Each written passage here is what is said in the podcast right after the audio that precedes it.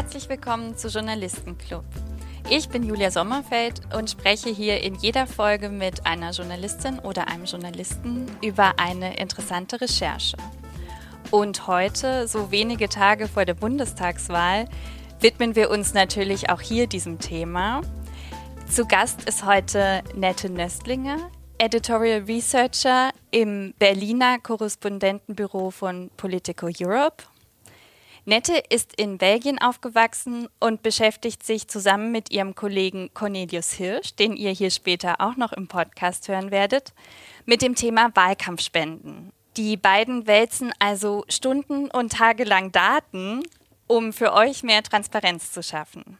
Und die große Frage dahinter ist, wer beeinflusst eigentlich wen und inwiefern wirkt sich das auf die Wahlkampfchancen der Parteien aus?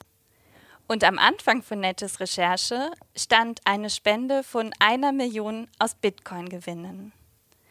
Nette, erzähl uns doch mal von dieser Spende. Woher kam sie und an wen ging sie? Also die Spende kam von Moritz Schmidt, heißt er. Der wohnt in Greifswald und ist so um die 40 Jahre alt.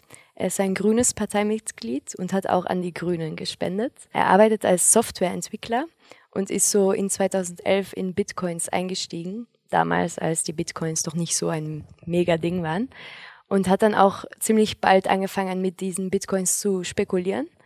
Er war ziemlich erfolgreich und hat dann zwei Millionen Euro Gewinn gemacht. Aber weil auch die Bitcoins natürlich manchmal kritisch gesehen werden in Bezug auf Klimafreundlichkeit oder Klimaunfreundlichkeit, besser gesagt, wollte er eigentlich diesen, wie er gesagt hatte, unverdiente Gewinne irgendwie ethisch verschenken. Und weil er eh schon grünes Mitglied war, hat er dann eine Million Euro an die Grünen gespendet. Das war also die größte Spende in der Geschichte der Partei, die euch auf diese Recherche gebracht hat. Und ich sage war, weil es mittlerweile eine noch größere Spende gegeben hat. Ein niederländischer Tech-Milliardär hat den Grünen 1,25 Millionen Euro gespendet, vor allem mit dem Ziel, ihre Klimapolitik zu unterstützen. Wir werden später noch darüber sprechen, woher Parteispenden normalerweise kommen, aber an dieser Stelle können wir schon verraten, dass sie meistens eben von Unternehmen und nicht von Einzelpersonen stammen und diese Spenden insofern schon ein bisschen ungewöhnlich sind. Und vor allem haben sie ja die Grünen wirklich in ein Dilemma gebracht, denn die Partei hat eine sehr klare Position zum Thema Parteispenden. Genau. Also die Grünen sind immer schon sehr skeptisch gewesen gegenüber Großspenden und sehr spezifisch auch Großspenden von Unternehmen. Also hier geht es jetzt gerade nicht um ein Unternehmen, aber natürlich schon ein sehr großer Betrag, also eine Million Euro. Die Grünen setzen sich auch dafür ein, dass generell nicht mehr als 100.000 Euro gespendet werden kann.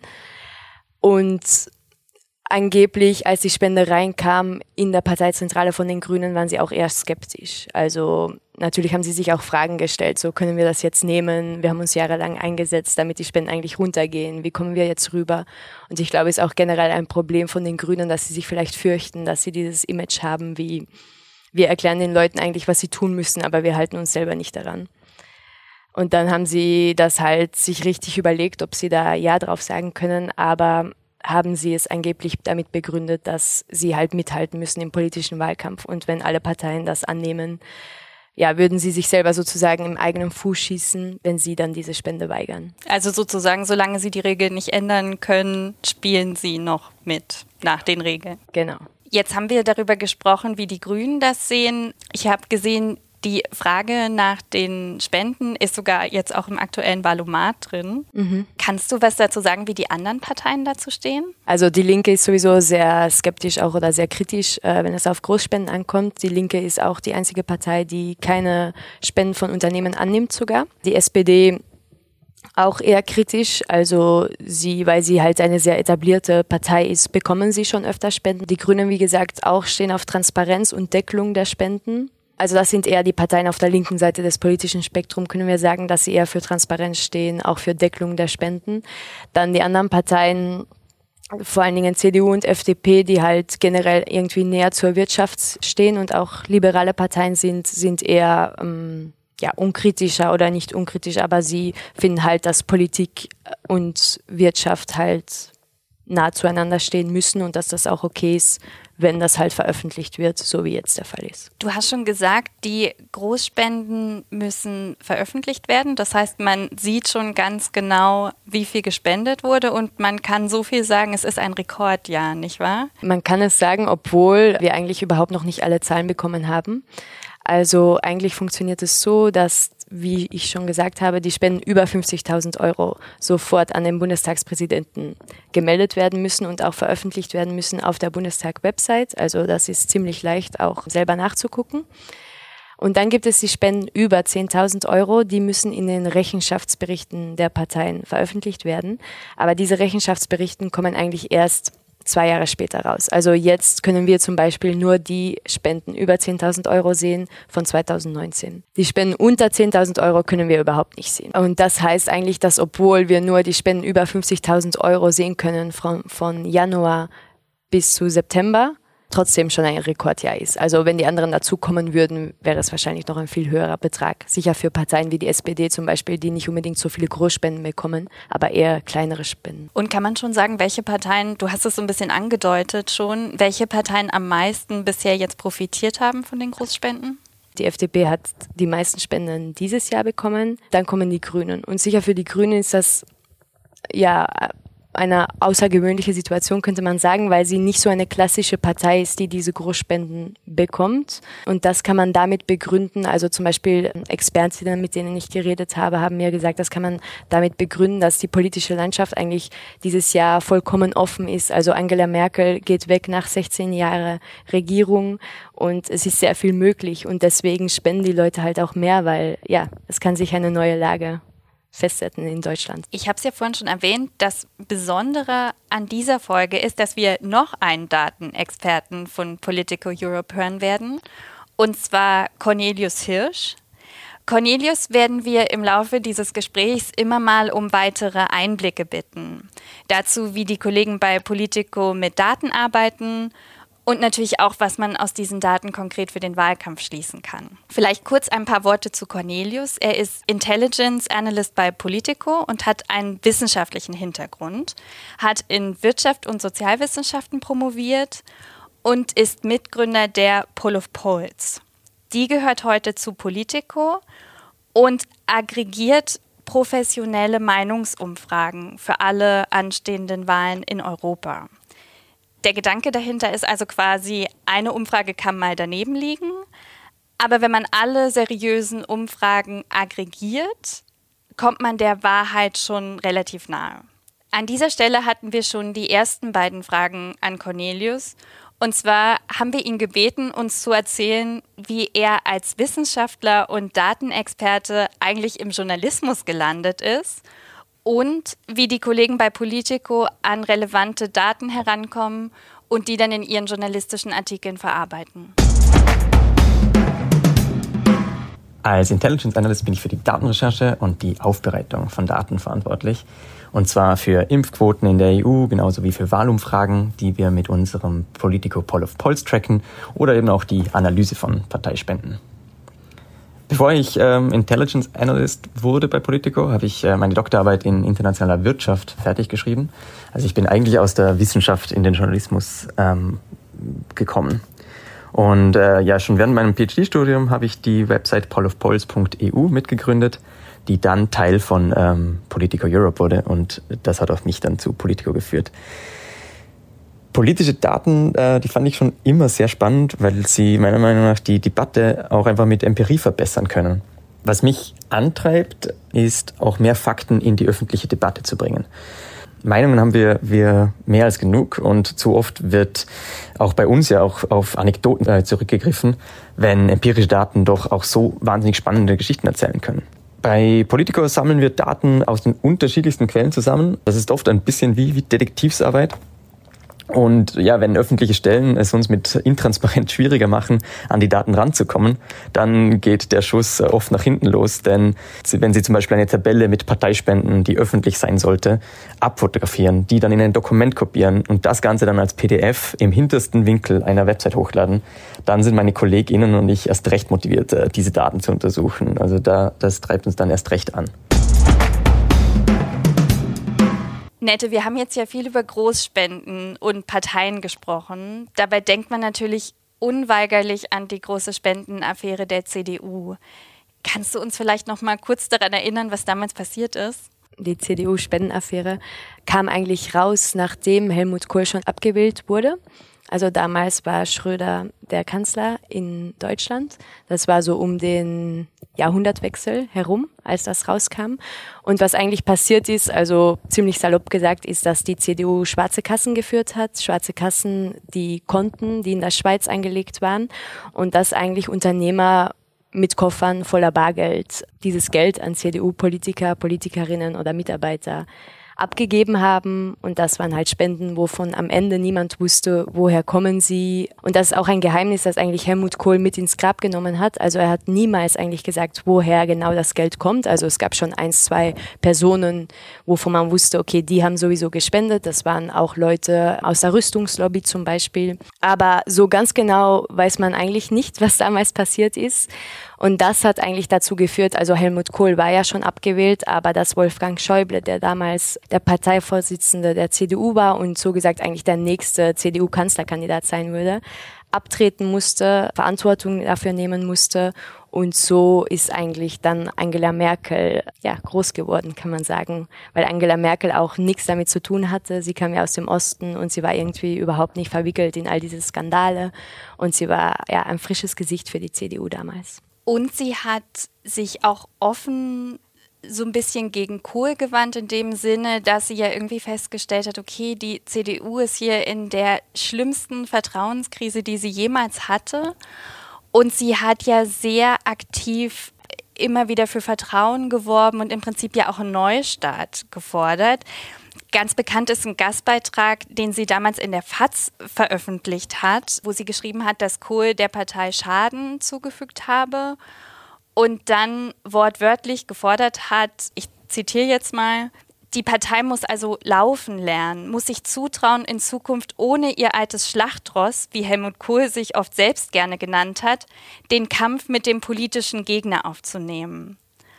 Und so ist es dann ja auch gekommen. Du hast es schon erzählt. Kohl hat dann auch den Ehrenvorsitz der Partei niedergelegt und Merkel hat in einem Beitrag im ZDF dann nochmal den politischen Wandel der CDU betont. In diesem Beitrag können wir jetzt mal rein. Wichtig zum Verständnis ist, dass sie auf die Frage antwortet, ob der Eindruck täusche, dass eine lückenlose Aufklärung der Spendenaffäre nicht möglich sei.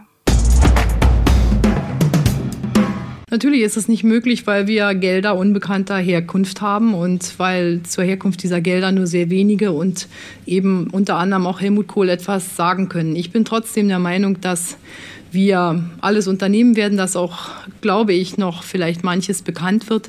Aber politisch ging es doch heute um die Frage, kann die neue Parteiführung, kann mit, der, mit dem Parteivorsitzenden Wolfgang Schäuble es gelingen, Vertrauen, das zerstört wurde, in die Union wieder zurückzugewinnen. Ja. Und da haben wir gesagt, das geht nur, wenn wir uns eindeutig zur Einhaltung von Gesetz und Verfassung bekennen. Du hast schon gesagt, der Rest ist im Prinzip Geschichte. Merkel wurde Kanzlerin. Und insofern war es damals eine ähnliche Situation wie heute. Ein Machtwechsel stand bevor. Und die CDU muss sich wie heute auch wieder von der Persönlichkeit lösen, die sie über viele Jahre doch sehr geprägt hat. Was uns zurück zum aktuellen Wahlkampf bringt. Nach der CDU-Spendenaffäre, du hast schon gesagt, Schröder war dann in der Regierung und er hat dann das Parteiengesetz auch geändert. Seitdem müssen Großspenden veröffentlicht werden. Das heißt also, im Gegensatz zu damals wissen wir heute relativ genau, woher die großen Spenden kommen. Wer sind denn die Top-Spender? Also erst kann ich vielleicht noch eine kleine Anekdote dazu erzählen. Also früher war es auch so, vor 2002, als das Parteiengesetz geändert wurde, dass angeblich auf den Parteitagungen oder auf irgendwelche Events halt so ein Teller einfach herumging, wo Leute halt viel Bargeld draufgelegt haben als Spende, so wie in der Kirche sozusagen. Das nannte man Tellerspende. Aber weil auch das Geld halt, das Helmut Kohl und Co. bekommen hatten, auch Bargeld war, wurde das auch umgeändert und konnte man irgendwie kein Bargeld mehr spenden. Auch genau deswegen, um halt die Spenden transparent zu machen, damit halt, weil du musst halt mit deinem Namen auf ein Konto irgendwas überweisen, damit das halt alles transparent passiert. Aber trotzdem gibt es da noch eine kleine Lücke, nämlich, dass man schon Spenden unter 1000 Euro in Bar geben kann, um halt dieses Ritual oder so beizubehalten, was auch an sich kein Problem ist, aber einfach eine politische Angewöhnung oder so ist. Dann die größten Spenden, also wer sind die Spender, hast du gefragt? Das ist sehr unterschiedlich, also es können Privatpersonen sein, bei den linken Parteien oder eher Linksparteien sind es auch eher Privatpersonen, die spenden, bei den Parteien eher Zentrum oder Zentrum rechts oder rechts sind es eher Unternehmen. Dieses Jahr können wir, wie gesagt, nur die Spenden über 50.000 Euro beobachten. Es gibt Unternehmen, die gespendet haben, so wie Völkel, das man vielleicht kennt von den Saftschorlern oder auch Teddy hat gespendet.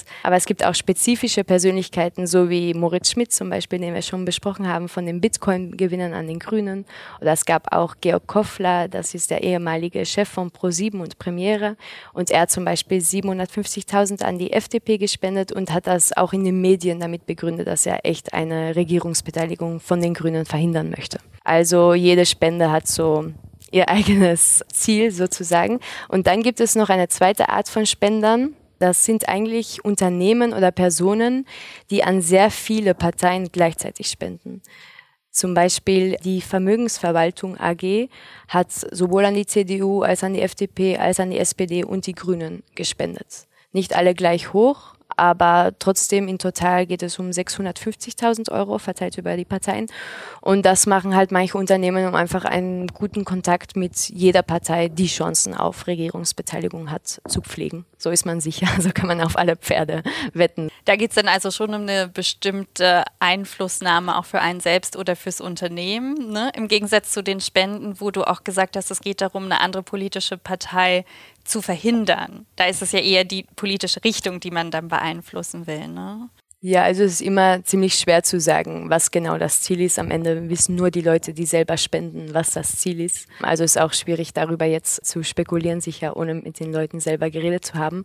Aber ja, man könnte sagen, entweder ist das Ziel, so wie jetzt die politische Lage ist, einfach einen Neuanfang zu kreieren und eine Partei zu unterstützen, spezifisch für den Wahlkampf oder auch gute Beziehungen aufzubauen zu den Leuten innerhalb der Politik. Gibt es eigentlich eine Begrenzung, wie oft man spenden kann oder könnte ich theoretisch beliebig oft an jede Partei spenden, die ich möchte? Also in Deutschland gibt es keine Begrenzung oder keine Deckelung, wie man auch gerne sagt. Es gibt eigentlich relativ wenig Regeln. Also das deutsche System setzt halt auf Transparenz. Aber es gibt keine Begrenzung. Unternehmen dürfen auch spenden, was auch nicht der Fall ist in manchen anderen Ländern.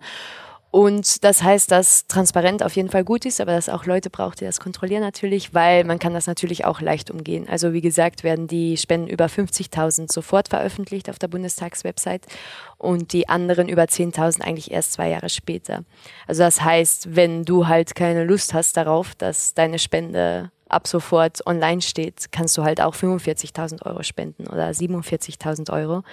Und dann weiß man es halt erst zwei Jahre später. Und dann haben die Leute oder die Journalisten oder Journalistinnen vielleicht schon vergessen, was damals genau passiert ist. Oder ist es halt nicht mehr so newsworthy sozusagen. Und dann, ja, dann macht man es sich selber nicht so heiß. Was an der Stelle ja auch sehr interessant wäre und ich glaube, das ist nochmal eine Frage an unseren Datenexperten Cornelius, ist, gibt es denn eigentlich einen Zusammenhang zwischen der finanziellen Lage der Parteien und dem Wahlergebnis. Also sprich, schneiden die Parteien mit mehr Geld dann am Ende auch besser ab? Ob es einen Zusammenhang zwischen der finanziellen Grundlage von Parteien und ihrem Wahlergebnis gibt, das ist schwierig zu beantworten. Gut gefüllte Wahlkampfkoffer helfen den Parteien, ihre Werbeausgaben zu finanzieren und landesweit für ihre Kandidaten und Kandidatinnen zu werben. Das ist klar. Aber diesen Zusammenhang zwischen Parteispenden und Wahlerfolg auch empirisch zu messen, das ist vor allem in Europa schwierig. Große Parteien, die bei Wahlen besser abschneiden, bekommen in der Regel auch mehr Zuwendungen und bekommen auch mehr staatliche Parteienfinanzierung. Für die USA mit dem Zwei-Parteien-System, da gibt es mehr wissenschaftliche Untersuchungen und die deuten schon darauf hin, dass die Partei oder äh, der Kandidat oder auch die Kandidatin mit mehr Geld auch öfter gewinnt. Also Schaden tut eine gute finanzielle Grundlage einem, einer Wahlkampagne ganz sicher nicht.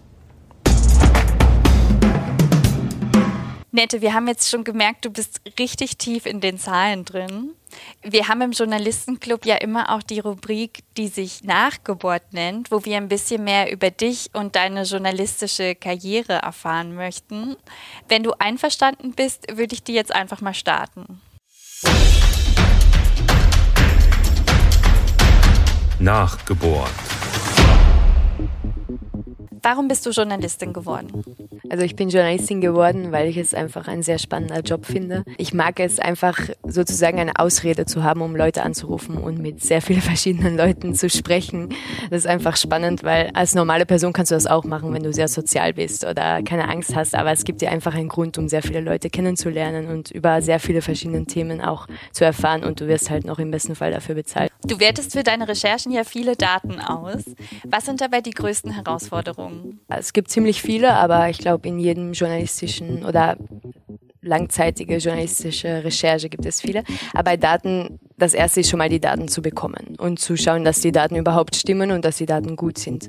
Für unsere Recherche zum Beispiel haben wir Daten äh, von 2000 bis 2021 benutzt, die wir eigentlich von der Website vom Bundestag genommen haben. Aber als wir einfach auf die Rechenschaftsberichte erstmal zugreifen wollten, haben wir gemerkt, dass das eigentlich Fotos sind, also Scans sozusagen, und dass wir da nichts kopieren können. Also das würde eigentlich heißen für uns, dass wir alles selber abtippen müssen und um so weit 20 Jahre zurückzugehen und alles, jede einzelne Spende über 10.000 Euro abzuschreiben, das hätte ja echt Stunden oder Tage gedauert. Aber ja, wir haben sehr viel Glück gehabt, weil es gibt eine Organisation, die heißt Lobby Control und wir haben sie kontaktiert. Sie haben auch eine Datenbank über Spenden und sie haben uns die Daten zugeschickt. Also herzlichen Dank an Lobby Control.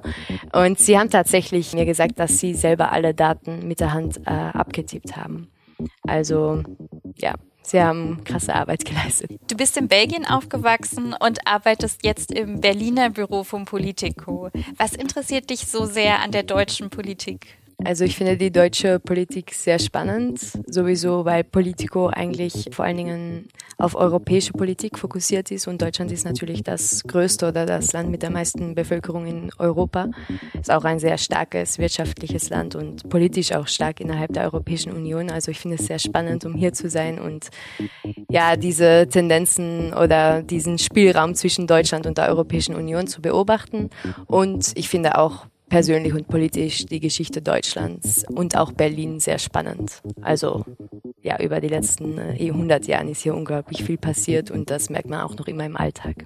Jetzt haben wir so viel über Spenden gesprochen, deswegen als letzte Frage, wohin hast du denn als letztes gespendet? Also ich spende einen Monat an Ärzte ohne Grenze. Wir haben vorhin über Großspenden gesprochen, aber die sind ja eigentlich nur die Spitze des Eisbergs in der Parteienfinanzierung. Erzähl doch mal, wie kommen Parteien überhaupt an Geld? Wie setzt sich das zusammen? Und wie unterscheidet sich das vielleicht auch bei den verschiedenen Parteien? Genau, das ist ein sehr wichtiger Punkt, weil natürlich das Thema Spenden ist sehr interessant und spannend, aber man muss sich schon auch bewusst sein, dass Spenden halt nur ein Bruchteil der Einnahmen von politischen Parteien sind. Also ist jetzt auch nicht so, dass Unternehmen unbedingt alles bestimmen oder die komplette Finanzierung einer Partei darstellen. Also in Deutschland ist, gibt es staatliche Parteienfinanzierung. Das ist die größte Einnahmequelle der Parteien. Diese staatliche Parteienfinanzierung ist basiert auf Anzahl der Stimmen, auch Einnahmen. Das wird dann so berechnet sozusagen. Und dann gibt es noch die Mitglieds- und Mandatsbeiträge, also es sind einfach die Mitglieder der Parteien oder auch die Abgeordneten, die auch einen Anteil ihr Gehalt abgeben und an die Partei spenden. Und dann gibt es die Spenden, also die normalen Spenden. Das sind die drei großen Einnahmequellen sozusagen.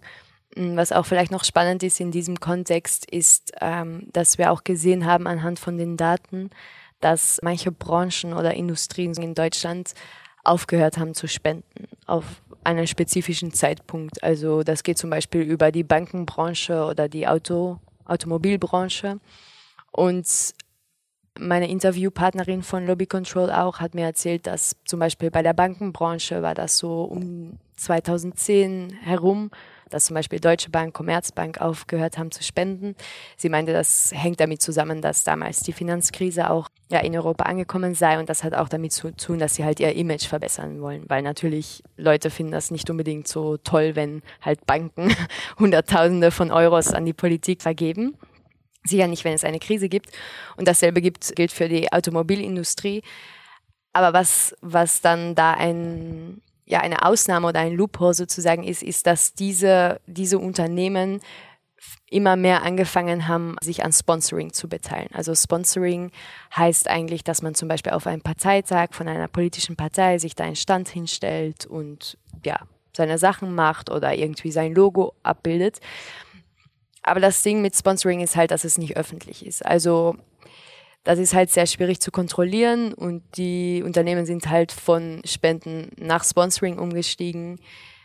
Das ist natürlich schon ein Problem jetzt, wenn es auf Kontrolle und Transparenz ankommt. So, man muss schon sagen, die SPD und die Grünen zum Beispiel veröffentlichen das sowieso aus, von sich selber aus, der Bund auch. Also daraus kann man halt schon ein bisschen ableiten, wie viel Geld darin fließt. Also die lassen sozusagen Veranstaltungen sponsoren, aber schreiben das danach dann auf ihre Homepage. Genau, das kann man auf der Website von den Parteien ähm, abrufen. Und dann auch in welcher finanziellen Höhe das genau. ungefähr ist. Genau. Die SPD ist oft im Gespräch, weil ihr Vermögen zu einem großen Teil auch aus Unternehmensbeteiligungen besteht. Was hat es denn damit auf sich? Also die SPD hat, nimmt auch Einnahme als, hat auch als Einnahmequelle diese Beteiligung an Verlagsgruppen zum Beispiel. Das war auch ein großer Punkt, weil eigentlich nach der Maskenaffäre in April gab es eigentlich zum ersten Mal seit 2002 also es ist wieder der Kreis, der sich schließt sozusagen ähm, am Ende der Kanzlerschaft von Angela Merkel, obwohl Angela Merkel natürlich eigentlich nichts damit zu tun hat in diesem Fall. Also alles war koscher gelaufen. Auf jeden Fall gab es neue Verhandlungen über halt neue Regelungen mit Spenden, also dass sie zum Beispiel gedeckelt werden oder dass zum Beispiel nicht ab 10.000 Euro, aber auf 5.000 Euro das transparent wird oder nicht ab 50.000 sofort veröffentlicht, aber ab 25.000. Und die Verhandlungen sind eigentlich daran gescheitert, dass die CDU verlangt hat, dass die SPD diese Einnahmequellen eigentlich ja nicht mehr hat. Und da gab es halt diesen großen Streit von der Koalition und wurde es dann in die nächste Legislatur ähm, verschoben. Ich habe ja vorhin die Poll of Polls schon erwähnt und erklärt, dass sie oft näher am Ergebnis liegt als andere Umfragen, weil sie eben so viele verschiedene Umfragen aggregiert. Deshalb jetzt natürlich die Frage an Cornelius. Wenn man sich die Poll of Poll anschaut, wie wird die Wahl ausgehen? welche Kanzlerin, welchen Kanzler werden wir bekommen und in welcher Koalition? Politico Europe verfolgt ja nicht nur die Parteispenden, sondern mit dem Politico Poll of Polls tracken wir auch alle Wahlumfragen zur Bundestagswahl genauso wie für andere anstehende Wahlen in Europa. Und ja, dieser Umfragetracker für die Bundestagswahl, der liest sich über die letzten Jahre wirklich wie eine Achterbahnfahrt.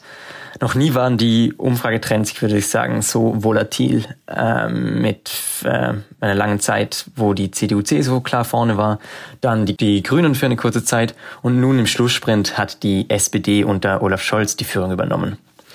Und jetzt mit nur ganz wenigen Tagen bis zur Wahl liegen die Sozialdemokraten in unserem Poll of Polls bei 26 Prozent, vor der Union mit 21 und mittlerweile weit abgeschlagen die Grünen bei 16 Prozent. Ja, und damit liegt Olaf Scholz zwar in der Pole Position im Rennen um das Kanzleramt, aber gelaufen ist das Rennen noch nicht, denn die Wahl wird erst am Sonntag entschieden. Und ich empfehle immer, wenn man Umfrageergebnisse vor sich sieht, im Kopf die sogenannte Fehlermarge von plus minus zwei Prozentpunkten mitzudenken. Also jedes Ergebnis einfach mit plus minus zwei rechnen. Und das ist nämlich die Abweichung der letzten Umfrage vor der Wahl vom tatsächlichen Wahlergebnis, die wir im Durchschnitt bei Wahlen eigentlich immer sehen. Ja, und dann ist auch der Vorsprung von, von vier bis fünf Prozentpunkten gar nicht mehr so sicher. Und was die Koalition angeht, mit diesmal sechs mathematisch möglichen Optionen für eine Regierungskoalition mit einer Mehrheit im nächsten Bundestag, ist auch das spannender als bei vorangegangenen Wahlen. Olaf Scholz hat klargemacht, dass er gerne mit den Grünen koalieren würde, aber das reicht nicht für eine Mehrheit und weder eine Koalition mit der Linken noch mit der FDP haben die SPD und die Grünen bisher ausgeschlossen. Es bleibt also auf jeden Fall spannend bis zum Wahlabend. Am Sonntag wird das dann an der Wahlurne entschieden. Nette, du bist ja in Belgien aufgewachsen und arbeitest jetzt in Berlin für ein europäisches Medium. Gibt es etwas, das dir im deutschen Wahlkampf besonders aufgefallen ist? Irgendwas, was bei uns anders läuft als in anderen Ländern? Es ist das erste Mal für mich, dass ich einen deutschen Wahlkampf von so nah beobachte. Meine Antwort wird jetzt nicht so original sein, weil viele Leute das ständig sagen. Aber ich fand es schon ziemlich krass, dass dieser Wahlkampf vor allen Dingen in August halt um diese sehr kleinen persönlichen Skandale sich gedreht hat, obwohl schon natürlich sehr viel auf dem Spiel steht. Und ich finde auch, ja, wie muss ich sagen, manchmal lame, wenn Leute so sagen, ja, wir müssen über die Inhalte reden. Okay, na, natürlich, aber es ist irgendwie auch so ein leerer Satz. Aber ich meine, es ist jetzt 16 Jahre, dass Angela Merkel regiert hat. Es kann echt ein großer Moment sein für Deutschland. Nicht unbedingt, dass es gut oder schlecht gewesen ist, aber ich meine, es ist halt ein krasser Wechsel. Also daher hätte ich mir gewünscht, dass es eher um die großen Themen geht, auch vielleicht mehr um europäische Politik. Das ist jetzt natürlich ein bisschen voreingenommen, weil ich bei Politico Europe arbeite, aber trotzdem hat Deutschland eine sehr, sehr wichtige Rolle in Europa und ich glaube auch vieles, das Angela Merkel gemacht hat, war auch im europäischen Feld und irgendwie wird nicht so viel darüber geredet. Und auch wünsche ich mir halt, dass vielleicht mehrere Leute von den Parteien im Blick genommen werden als nur die Kanzlerkandidaten oder die Kanzlerkandidatin, weil am Ende, okay, der Kanzler oder die Kanzlerin ist sehr wichtig, aber es wird auch Minister oder Ministerinnen geben und vielleicht kann man sich da auch mal Gedanken drüber machen. Vielen Dank, Nette, für das sehr spannende Gespräch und Dank auch an Cornelius für die Einblicke. Und wenn euch der Podcast gefallen hat, dann folgt uns doch bei Spotify. Wir freuen uns sehr, wenn ihr uns bei Apple Podcasts eine Bewertung dalasst. Und natürlich, wenn ihr uns euren Freunden, eurer Familie und euren Arbeitskollegen weiterempfehlt. Wir hören uns in einem Monat mit der nächsten spannenden Recherche. Bis bald!